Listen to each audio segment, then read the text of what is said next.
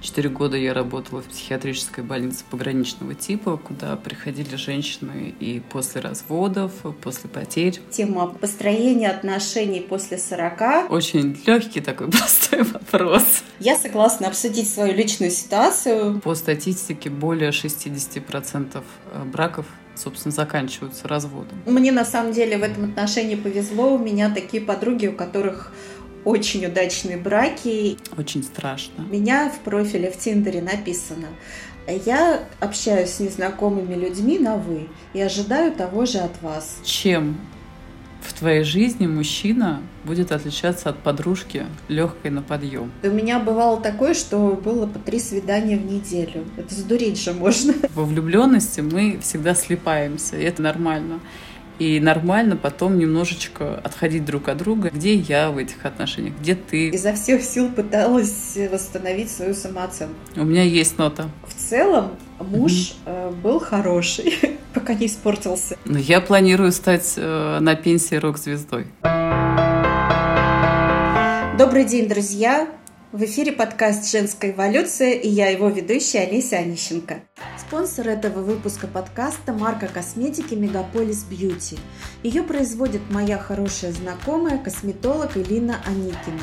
Элина живет в Челябинске, а жительницам Челябинска особенно важна защита от неблагоприятного воздействия экологических факторов. Косметика учитывает именно их – Кожа становится увлажненной, защищенной, но я хочу отметить еще и от себя, поскольку я использую этот крем сама, что кожа становится еще и гладкой. Если вы живете в большом городе, от всей души вам рекомендую попробовать косметику Мегаполис Бьюти. Заказать ее можно по ссылке в описании к этому выпуску подкаста. По кодовой фразе подкаст «Женская эволюция» вы получите скидку 10%. Сегодня мой гость Анна Кружалова, специалист в области эмоциональной травмы, психолог. Анна, представься, пожалуйста. Всем привет, меня зовут Анна Кружалова. Э, я профессиональный психолог и работаю более 12 лет. В основном с женщинами в самых разных жизненных ситуациях. Четыре года я работала в психиатрической больнице пограничного типа, куда приходили женщины и после разводов, после потерь, в сложных ситуациях. И еще там, чуть более четырех лет я работала в соматической больнице с пациентами клиники в качестве психолога. Там у нас был роддом. Э, и, конечно, с женщинами э, в состоянии беременности после родов тоже мы работали, ну, консультировали, да, это больше единичный. А сейчас у меня частная практика, и мы уже встречаемся в кабинете, но в связи с пандемией в основном онлайн. Угу. Спасибо большое, Олеся, что пригласила. Мне очень волнительно и приятно. Спасибо, что пришла. Анна, мы сегодня с тобой договорились обсудить тему отношений, построения отношений после 40, после развода. И, ну вот, э, я согласна обсудить свою личную ситуацию. Может быть, она будет для кого-то примером, э, не в том смысле, что она какая-то идеальная, просто, может быть, какие-то а, вещи, которые ты порекомендуешь мне, могут пригодиться кому-то еще. С удовольствием. Давай поговорим об этом, тем более, что по статистике более 60% э, браков, собственно, заканчиваются разводом поэтому прогноз неутешительный. Я думаю, что во многом такая статистика связана с ожиданиями от брака, э, нереалистичными, как правило, ожиданиями. И тем, что мы, конечно, ну, сложно нам переживать какие-то кризисы, бывает, и это приводит к расставанию. Поэтому я думаю, что тема будет многим интересна, она такая э, насущная. Тем более, Олесь, утешительно то, что все-таки э, жизнь женщины сегодня, она не заканчивается в 40 лет, да, э, она продолжается, и мы уже даже предполагаем, что много хорошего может произойти у женщины и после 50, и слава богу, что такие примеры есть. Даже видишь, кто-то есть кто становится моделями там, после 80 лет. Так что у нас классные перспективы. В хорошее время живем, друзья. Да, согласна. Я тоже восхищаюсь теми людьми, кто способен там 40, 50 и дальше и более лет э, полностью менять свою жизнь, а, делать карьеру с нуля или там становиться моделью или актером, актрисой. Это, конечно, впечатляет. Я планирую стать э, на пенсии рок-звездой. Посмотрим, что получится. Супер. Ты знаешь, э, а мне кажется, я, я вижу в тебе фотомодель. Ой. Или кинозвезду. У тебя очень яркая внешность. Я думаю, что в этом направлении тоже есть большие перспективы. Женщины, которые посвятили себя искусству, чрезвычайно притягательны для окружающих. Я хочу рассказать вам об одном подкасте, который я начала слушать совсем недавно. Он называется «Не только Фрида», и он посвящен женщинам искусства. Сейчас можно прослушать выпуски об Артемизии Джентилеске, Марине Абрамович и Пегги Гугенхайм. Ищите подкаст «Не только Фрида» на всех подкаст-платформах. С какими трудностями ты столкнулась э, после развода в вопросе отношений? Такой очень легкий, такой простой вопрос. Да, совсем простой. Ну, э, начнем с того, что развод со мной случился в тот момент, когда я находилась в таком затянувшемся отпуске по уходу за ребенком. Ребенку, правда, на тот момент было уже 5 лет, но это не значит, что я сидела все это время без дела, я занималась, э, у меня был такой небольшой свой рукодельный бизнес, я достаточно неплохо зарабатывала благодаря этому, мне все в принципе нравилось, я думала о том, как бы мне это масштабировать. Вот, ну, до масштабирования дело не дошло, потому что случился развод. Вот. И я оказалась на тот момент, ну вот рукодельный бизнес, он подразумевает, в общем-то, большую включенность автора. Угу. А, нужно время, силы, вдохновение, много чего нужно, чтобы этим заниматься. В тот момент, когда мы с мужем расстались, я была вынуждена в кратчайшие сроки обеспечить собственный доход. На тот момент, в 2014 году, Онлайн-обучение только-только появилось, и я начала изучать продвижение в социальных медиа. Так я попала туда, где нахожусь сейчас. Уже 6 лет я работаю в сфере маркетинга, сейчас моя специализация – продвижение в Инстаграм. На эту тему я провожу мастер-майнды и приглашаю вас принять участие. Напишите мне о своем желании в Инстаграм, ссылку вы найдете в описании к этому выпуску получилось так, что я, в общем-то, без работы, без какого-то стабильного заработка, муж, э, ну, как бы, э, в некоторой степени исчез с горизонта вместе с каким-то стабильным доходом. Ну и получилось так, что мне нужно было срочно искать работу, срочно как-то социализироваться, потому что пять лет дома с детьми это как-то, ну, понятно, что немножко я так чуть-чуть от жизни, из жизни активной выпало. Вот, и, собственно, был, была проблема, как и с, где и с кем знакомиться. Потому что у меня, ну вот в моем кругу общения, да и сейчас тоже, mm-hmm. хотя прошло пять лет с тех пор, у меня мужчин нет. Только женщины, такие же женщины, как я, с детьми, вот, и, в общем-то, больше никого. И эта проблема, в общем-то, не решилась до сих пор. То есть и тогда на тот момент я пошла заниматься танго, какое-то время танцевала, но потом просто уже поняла, что, ну, во-первых, не очень подходящее место для знакомства, ну, и, или мне не подходит, а кому-то подходит. И, кроме того, не очень совпадает с моим ритмом жизни. В общем, сейчас я не танцую. Угу. Вот. Ну, получается, что развод тебя вообще перенес в какую-то другую новую реальность, в которой нужно было еще найти где-то силы, во-первых, поддерживать э, рутину, потому что двое, да, детей у тебя. Угу. И это значит, что каждый день более-менее стабильное расписание. Плюс где-то искать э, работу, доход и как-то еще пережить развод. Развод это не просто, даже если мы сами являемся инициаторами даже если мы сами в какой-то момент принимаем решение о расставании, это всегда кризисный момент. И для того, чтобы в дальнейшем отношения с мужчинами складывались а, и вообще возникали и развивались, очень важно этот а, период, этот кризис прожить и пережить. То есть мы не можем а, забрать документы о разводе, да, там, не знаю, поменять свою фамилию снова на девичью и фантазировать, что все в сердце закрылось, закончилось.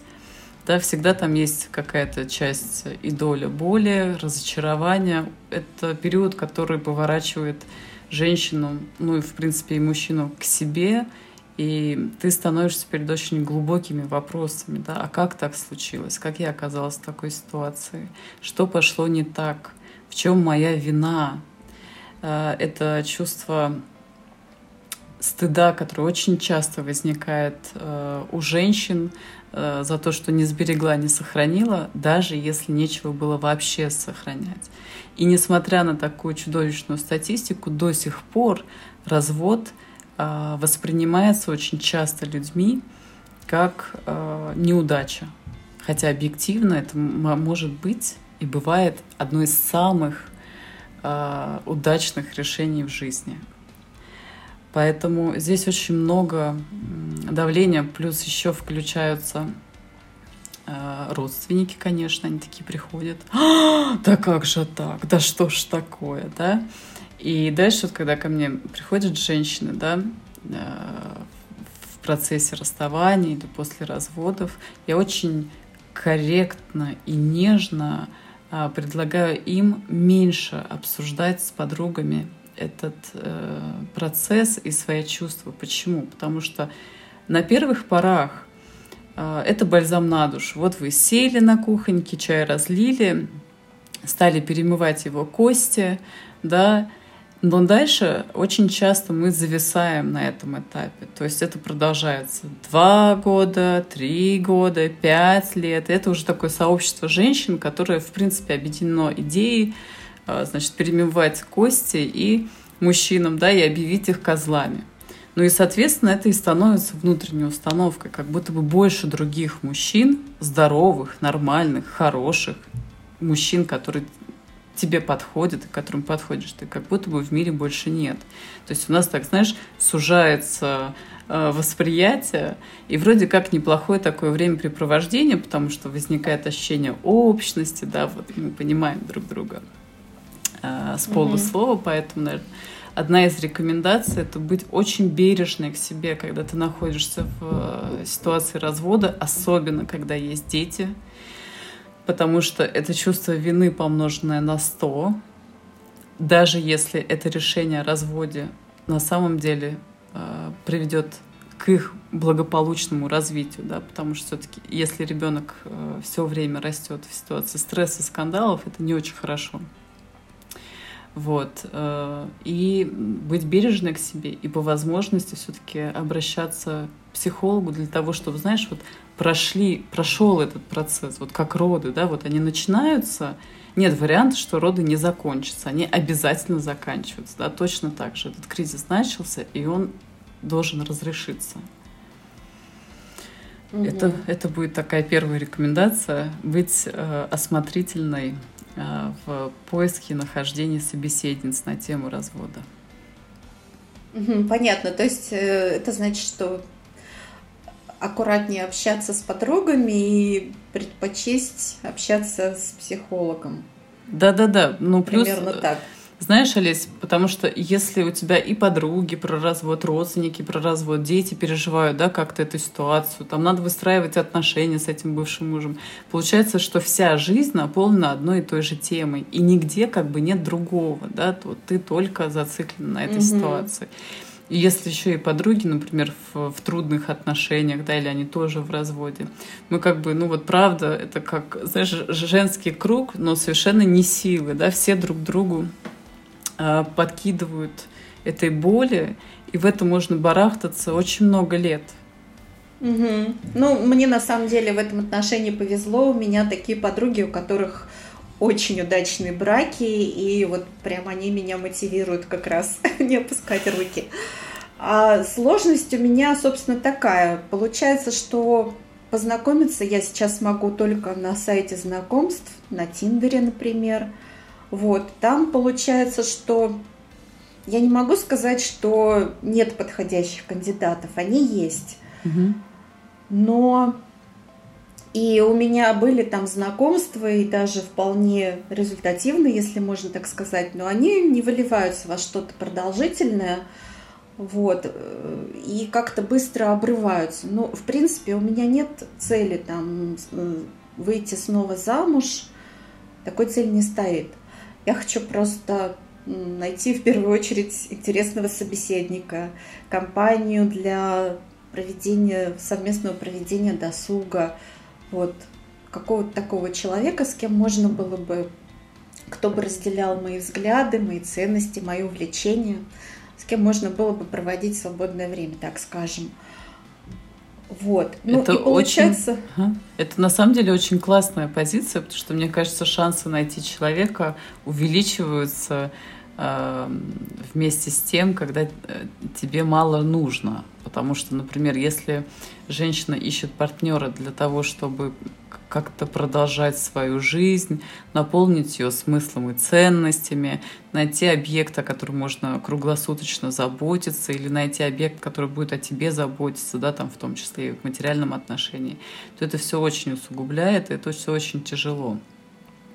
А, на мой взгляд, э, выбор партнера — это тоже выбор, это процесс. То есть мы, а, знаешь, если ты хочешь найти какую-нибудь работу, ну, такой э, немножко циничный да, пример, аналогия, но все-таки, если ты хочешь найти какую-то работу, то ты найдешь эту работу. Она будет какая-то. Но есть вероятность, что через два месяца ты скажешь, Господи, Боженьки, не хочу никакой работы, больше никогда в жизни.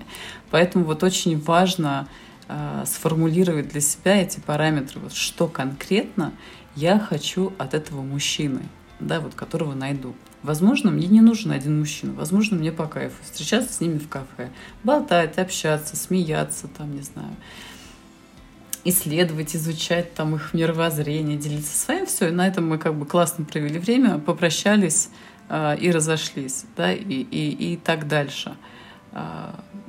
Э, поэтому вот важно определяться, э, что ты хочешь, и правильно, ты как все-таки специалист по Инстаграму, да, вот важна правильная, правильная постановка вопроса и правильное позиционирование.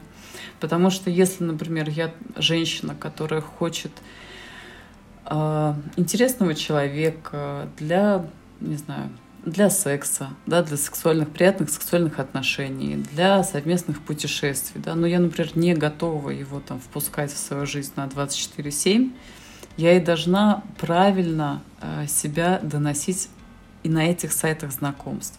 Потому что, возможно, я нарвусь на, знаешь, романтика, который хочет жену, и чтобы она ему варила борщи. Какая же в этом романтика, варить борщи? Нет, я не согласна. Это из какой-то другой оперы. Вот, э, там, ну, либо он, да, вот какие-то у него серьезные намерения, вот он хочет ей варить борщи, а тебе не нужны эти борщи, да, вот тебе нужно, чтобы у вас там было три встречи в неделю, Э, по полтора часа. И нормально. Поэтому очень важно понимать, что мы ищем в отношениях и все-таки доносить до партнеров. Потом поиск партнера это, это тоже процесс. И у меня есть, знаешь, клиентки, которые приходят э, с тем, что ну, они не замужем, им очень хочется, но им так кажется. Э, и там через полгода, год э, работы, потому что это всегда медленно достаточно, выясняется, что на самом деле нифига она и не хочет никого, никакого этого мужчины, вообще она боится этого всего, и ей просто мама сказала, что пора выходить замуж. Вот, и классная история, когда женщина начинает искать мужчину, а находит себя, потому что если женщина все-таки нашла себя, вот она поняла, какая она, чего она хочет, как она хочет, ей уже легче в этом процессе поиска. Она уже э, не рассматривает, знаешь, каждого товарища как потенциального там, не знаю, кавалера, партнера. Да? Она может выбирать. И эта позиция выбора, что я могу выбирать, она, конечно, дает нам внутреннюю свободу. Что я могу сказать да, а могу сказать нет. Да, ну вот смотри, у меня, как мне кажется, есть четкое представление о том, кого я хочу встретить. Ну вот я уже отчасти тебе сказала, для чего, как вообще с ним взаимодействовать и так далее. Но а, получается так, что, может быть, это неправильный источник, где я ищу. Может быть, в этом дело. В общем, чем дальше, тем как-то все больше и больше сужается круг кандидатов. Потому что я все быстрее начинаю понимать, э, ну, на более ранних этапах общения, mm-hmm. так скажем, взаимодействия, что человек мне не подходит. И отсеиваю раньше, чем что-то вообще может появиться. Ну, мне кажется, что я правильно отсеиваю, не трачу свое время. Вот знаешь, когда мы видим повторяющееся поведение, это всегда вызывает вопрос. Ну, то есть, что происходит? Потому что, возможно, ты прерываешь контакт на каком-то конкретном моменте. Э, в целом, если бы мы с тобой оказались в кабинете, а так не будет, потому что с друзьями я не работаю. Но если бы мы с тобой оказались в кабинете, мы бы с тобой стали исследовать несколько случаев, э, в которые ты как раз отсеивала. Вот на основании чего я решила, что это не мой человек – вот какие это критерии, вот как я это поняла. Потому что, возможно, вот что такое отношения, да, мы потихоньку приближаемся друг к другу. И, возможно, вот на такой дистанции, да, когда еще много большое расстояние между нами, все хорошо, я себя чувствую в безопасности. Но когда дистанция сокращается, и другой начинает ко мне ближе подходить, мне становится безо... небезопасно, и я предпочитаю этот процесс резко прекращать. А дальше мозг всегда выстраивает причины. Ну, не знаю, вот плешь, плешь увидела у него, разглядела, да, там носки не те одел а, под ботинки черные, одел там, не знаю, какие-то белые ботинки, ну, носки это же, да, или коричневые, да, вообще как, как вообще такое, да. Поэтому э, здесь всегда важно смотреть все-таки пристально, на каком моменте я вдруг понимаю, что это не мой человек и что является следующим этапом в отношениях, вот что бы было дальше, если бы я позволила этой истории развиваться.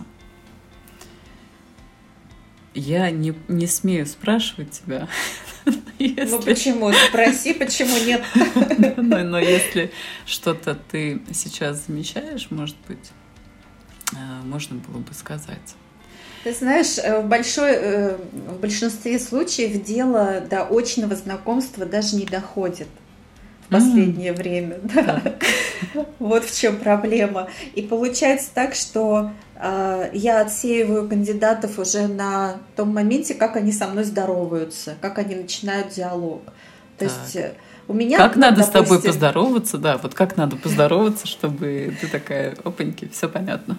Вот, смотри, у меня в профиле в Тиндере написано, я общаюсь с незнакомыми людьми на «вы» и ожидаю того же от вас.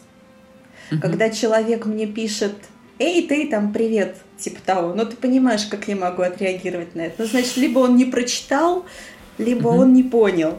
Угу. Ну, и тот, и другой случай, соответственно, мне не подходят.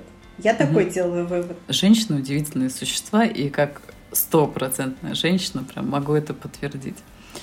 А, по сути, а, ты говоришь о том, что ты как бы закрываешь дверь, ее еще даже не открыв. И я, ну, в том числе в работе, потому что это достаточно частая тема по поводу отношений, поисков партнера и так далее, замечаю, что женщина хорошо может видеть там свою тревогу, волнение, беспокойство, но в голове у женщин есть такое представление, как будто бы, знаешь, там сидит Сильвестр Сталлоне с просто с прокачанной стопроцентной уверенностью в себе, без всяческих признаков вообще тревоги. И вообще он знает такой, знаешь, весь умелый, э, галантный, и вот прям знает, как э, подойти к тебе, значит, что сказать. Вот если вы встречаете такого мужчину, вот как раз здесь надо бы насторожиться, да, откуда он весь такой умелый. Поэтому вот когда мужчина как-то здоровается, это вообще может говорить про его тревогу, что, может быть, он вообще впервые зашел на сайт и чувствует себя исключительно нелепо, я там помню просто в своей э, юной юности, да, там тоже я там Тиндер изучала с профессиональной точки зрения. Скажем так. Окей, пусть так. Пусть, пусть будет моей легендой. Вот. А, и ты чувствуешь себя неловко, потому что, ну, по сути, ты приходишь э, на сайт знакомств, И ты таким образом, своим появлением, объявляешь, что у тебя нет партнера, что ты что-то ищешь, что ты еще как-то, знаешь, не не укомплектованы, да, вот, вот что-то, что-то тебе еще в жизни не хватает.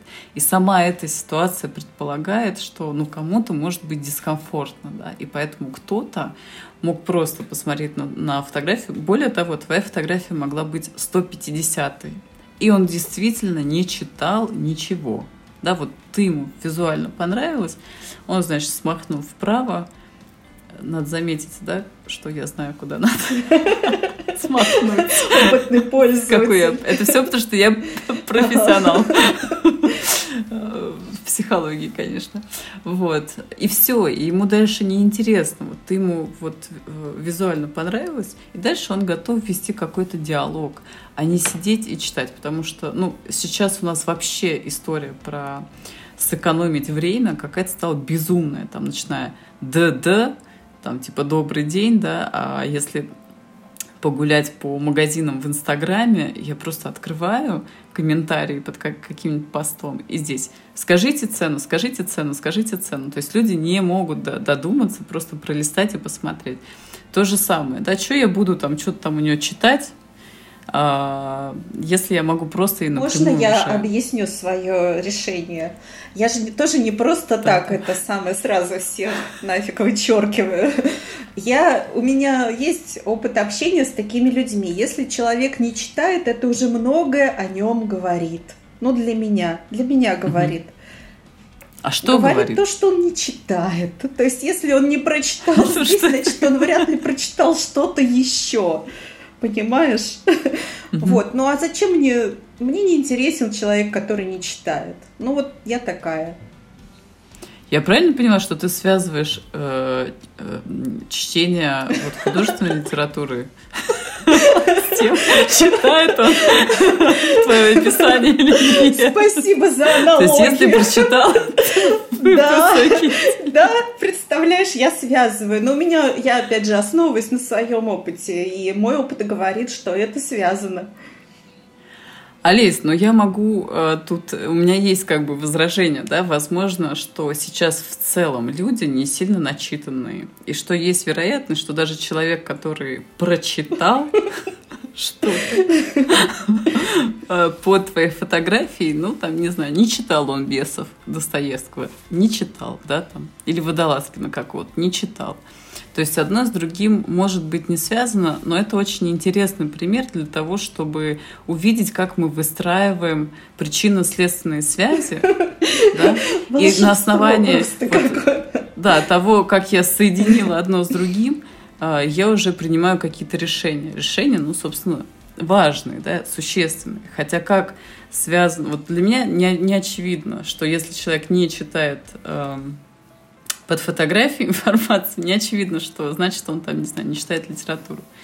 Вот. Э, это, это вот очень э, важная вещь. Э, я предлагаю слушателям, да, вот прямо обращать внимание, из чего они исходят, когда делают те или иные выводы о мужчине.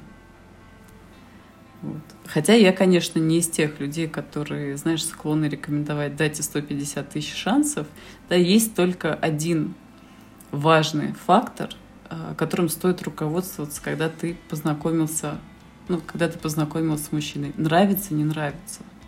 Но мы не можем сказать нравится не нравится а, только потому, что он вот, знаешь, как-то поздоровался. Да, то есть нужно чуть-чуть больше информации. Потому что здесь, когда он как-то поздоровался, дальше мы дорисовываем его образ в своей голове.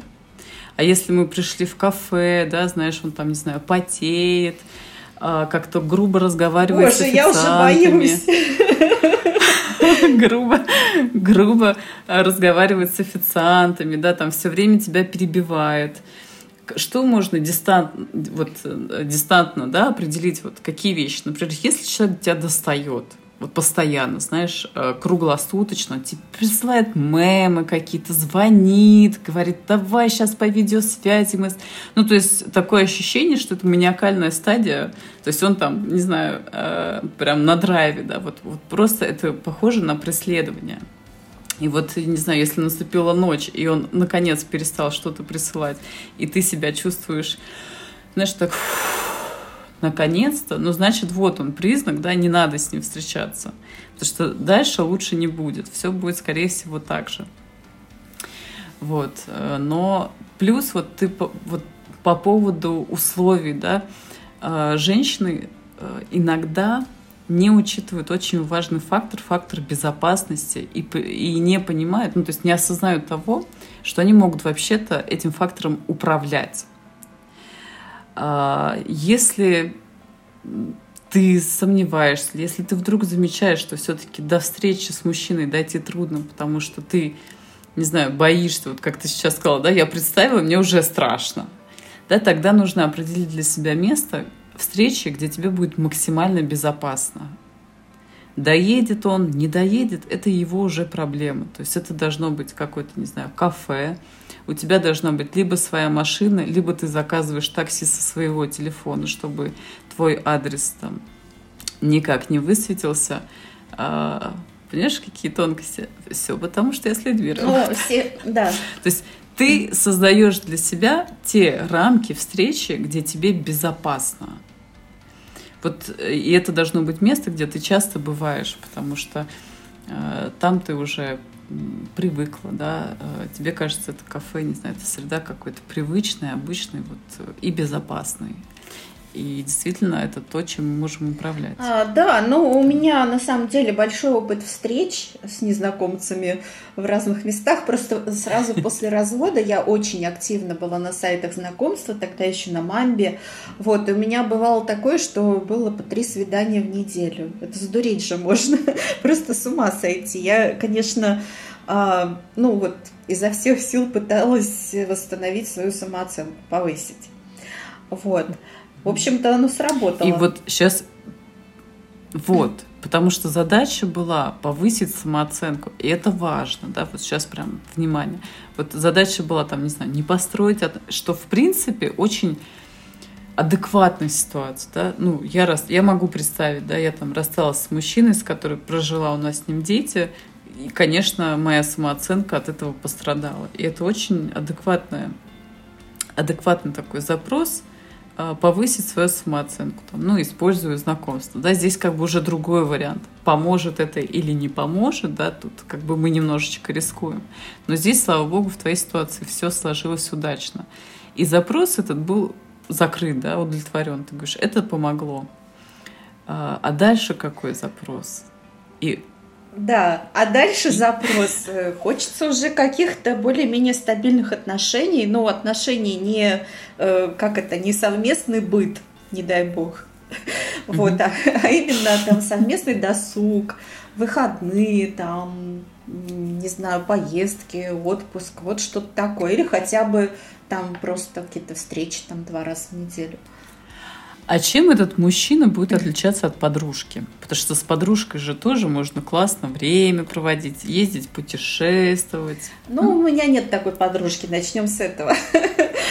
Да, ну вот именно такой абсолютно свободный, который, с которой можно и поехать куда-то, там, по первому какому-то порыву собраться, там, подорваться и поехать, или там, ну, созвониться, да, можно, встретиться тоже более-менее можно, а вот так, чтобы прям на какое-то продолжительное время уже нет.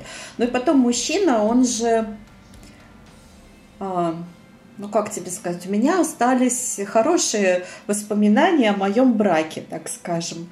В целом муж mm-hmm. был хороший, пока не испортился. Вот. И, в общем-то, ты знаешь, я еще да, не забыла э, вот э, ощущение безопасности, заботы, там какой-то ласки, нежности, вот этого всего. Этого же от подружки не получишь. Ну вот. Угу. Да, но э, знаешь как, это вот как раз по поводу запросов к партнеру. Когда мы впервые выходим замуж, да, особенно если это происходит в молодом возрасте, ты как будто бы вверяешь свою жизнь другому человеку. Это вроде как ну, нормально, да, мы вместе будем строить будущее. А мужчина, как правило, попадает под образ такого а, добытчика, защиты, опоры. И когда вдруг это все э, пропадает, э, это, ну, тяжело, но это очень реалистично, потому что никакой другой человек на самом деле не может круглосуточно обеспечивать э, женщине опору внутреннюю, уверенность и чувство безопасности.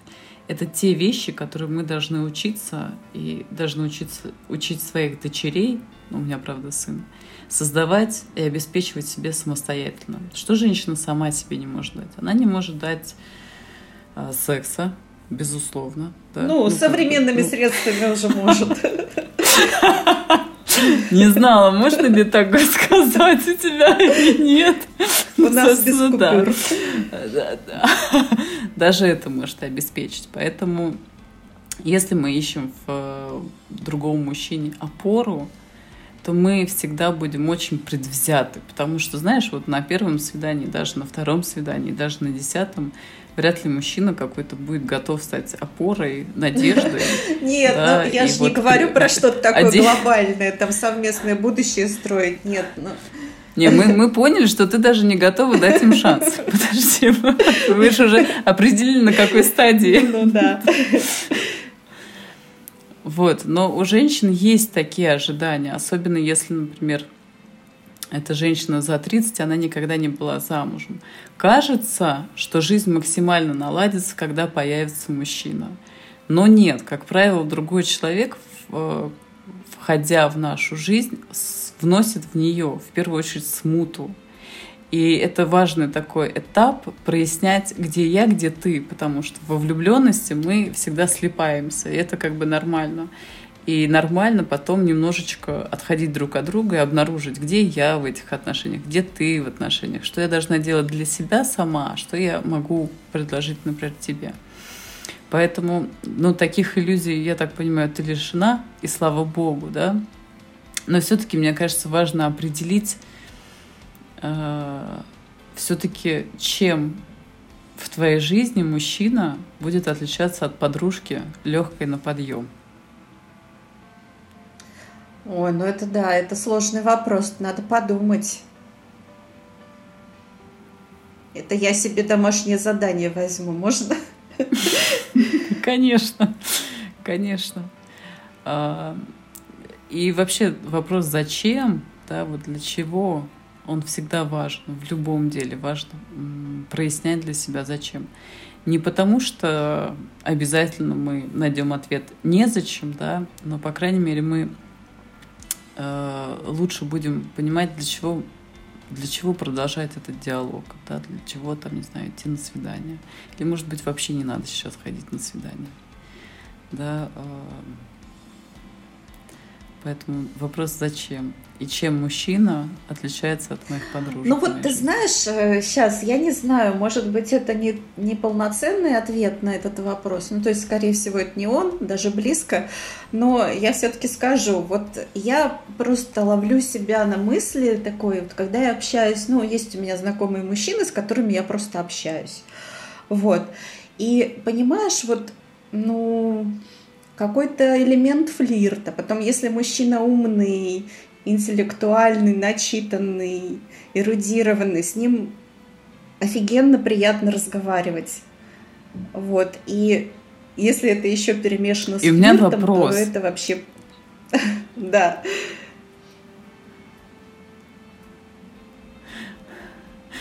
Пушка-бомба. Почему не взять такого мужчину в свою жизнь? Потому что, потому что ты рассказываешь такое впечатление, что, ну, правда, как бы лучше от них держаться немножко на расстоянии. Вот почему вот ты говоришь, я, я более чем уверен, ну так это моей фантазии, ты мне скажешь, так это или нет, но мне кажется, ты очень легко, с такой легкостью можешь мужчин превращать в друзей. Что вообще, скорее всего, с тобой дружить очень приятно. А дальше, а, как бы, нет. Ну, э, как бы тебе сказать, ну, видишь, вот как собеседник, он э, хорош, а, а по другим параметрам не очень. Допустим, он находится очень далеко.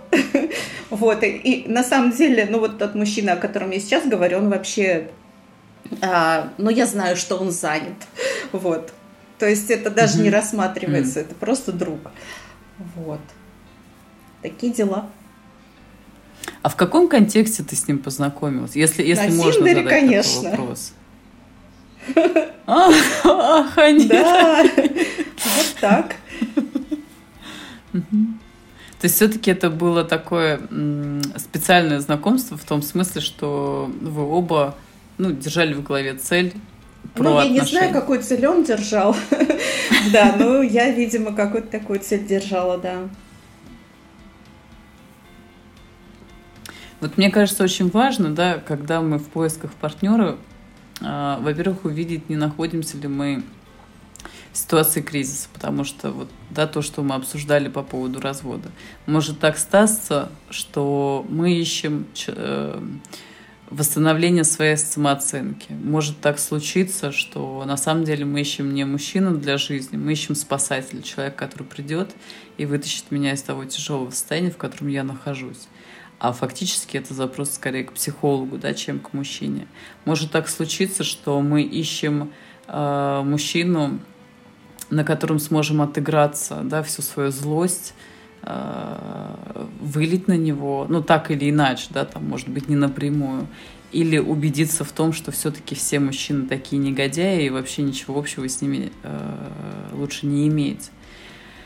Поэтому, если вы, например, находитесь в такой ситуации, в первую очередь нужно позаботиться о себе, о своей эмоциональной э, жизни, потому что знаешь, с, с раной, да, вот буквально, когда у тебя, не знаю, там на руке рана, ну, сложно, не знаю, читать mm-hmm. книжку, например. Ты не будешь получать удовольствие от этого процесса, потому что тебе все время где-то больно, и твой мозг все время занят тем, чтобы как-то скомпенсировать эти а, болевые ощущения. А второе, если вы, как и Олеся, вот в активном поиске находитесь, посмотрите, на каком этапе вы обрываете эти отношения, на каком обрыве, на каком обрыве, на каком этапе, да, вы вот как-то заворачиваете кавалера, вот. Возможно, что то, что должно произойти на следующем этапе, ну, например, да, там мы поздоровались, пообщались и должны встретиться. Возможно, непосредственно встреча вызывает тревогу и кажется внутри небезопасной. И когда я могу, например, этот страх свой обнаружить, я могу сказать себе, так, Анна, ну, в принципе, тебя же никто не заставляет идти к нему на квартиру в костюме медсестры, да? Нет, никто не заставляет, да. Можно попробовать предложить ему там вот такое-то кафе, где я часто бываю, возможно, там у меня какие-то знакомые есть. Я могу попросить, не знаю, чтобы подружка посидела за соседним столиком, ну, там, если она согласится, да, чтобы, если что, она, значит, была э, символом моей безопасности, там, как-то меня выручила. Э, то есть вот создавать те условия, где я могу пройти этот этап максимально комфортно для себя. Так кто-то будет сливать эти отношения на этапе, когда уже предполагается какая-то интимная связь или, может быть, первый поцелуй, да. И тогда вопрос, а что, что такое происходит, почему? Это чувство, не знаю, стыда, неловкости, неуверенность в себе, да, это отголоски супружеских отношений, когда, например, мужчины дико обесценивают женщину, там, ну, третируя ее, да, там, обесценивая ее какую-то сексуальность, привлекательность и так далее. И тогда раздеваться перед кем-то, тем более новым, очень страшно. И тогда, когда я обнаружила, например, этот страх, я тоже могу с этим что-то сделать. Я уже тогда не вынуждена снова и снова переживать этот страх, да, я могу э, создать условия, при которых не буду так интенсивно его испытывать. Спасибо за рекомендации, да, очень ценно. Хотелось бы завершить на какой-то оптимистичной ноте все-таки. У меня есть нота. Это хорошо. Я обязательно попробую отследить вот то, на каком этапе я обрываю диалог, потому что, да, действительно, я задумалась, и получается, да, что я не даю даже возможности человеку как-то себя показать. Это, наверное, неправильно. Угу. Попробую исправить. Ну и задай себе вопрос, а вообще хочу ли я его увидеть? Потому что у нас иногда процесс заменяет цель. То есть, например, цель — это обрести новые отношения, а процесс — это поиск. И в какой-то момент может э, случиться такой сдвиг, когда сам процесс поиска становится целью, и нам как бы не это нужно. Это мне тоже да, знакомо. Вот ты... это я, я вот прям, да, это я отслеживаю по себе, это есть тоже, да. Да, тогда вопрос, является ли та цель, которую я себе сформулировала, действительно реально моей целью? Или, может быть, я тогда сделаю ее, сформулирую более скромно, да, и решу для себя, что моя цель — это научиться коммуницировать с мужчиной в Тиндере э, дольше, э, чем 10 предложений. То есть дотянуть диалог до 15 предложений, да, там потом до 20. Это при и условии, это более что он... скромная цель, но она... Да, при условии, что он пишет без ошибок. Я вот это смогу выдержать. Ладно, ладно, давай мы вспомним, что есть Т9. Всякое в жизни бывает. Ну а если говорить про оптимистичную ноту, хочется напомнить э, и вообще провозгласить эту мысль, что отношения должны приносить удовольствие, что, собственно, для удовольствия они должны существовать, что, безусловно, любые здоровые отношения – они претерпевают разные этапы, да, когда мы, не знаю, там ссоримся, выясняем, кто там здесь, значит, круче, главный, кто там чьи границы нарушил, не нарушил, но это все происходит не в режиме хард, да, вот когда всем трудно, и вот ты вот уже вот все просто из себя выжимаешь, все-таки большую часть времени это должно быть про удовольствие. И мне кажется, что очень важно, э, если говорить про хорошие отношения, когда партнеры обоюдно, знаешь, стараются понять. Вот не понять и простить, да, а вот понимать, что происходит с твоим партнером в этот момент. Понимать не значит все простить, не значит остаться несмотря ни на что, да. Но это искренняя заинтересованность э, в другом человеке. Тебе интересно, он тебе интересен, тебе не все равно, что с ним происходит. Вот. Это была оптимистичная вот такая нота. позитивная. Ну, типа, Хорошо, да. спасибо. Слушай, я весь оптимизм, который во мне был, я просто, просто вот выложила. А, нет, мне очень понравилось, потому что я разделяю эту мысль, она мне очень близка. Я понимаю, действительно, как мне кажется, понимаю, что это значит. Спасибо тебе за интересную беседу. Было очень приятно с тобой Спасибо пообщаться. Надеюсь, что не в последний раз. Я благодарю Анну за интересный разговор. Ссылку на ее блог в Инстаграме вы найдете в описании к этому выпуску. Если вам понравился подкаст, пишите, пожалуйста, комментарии, ставьте сердечки и подписывайтесь, чтобы не пропустить новые полезные выпуски. По плану у нас беседа с коучем о построении, архетипы и личный бренд, выпуск с финансовым консультантом.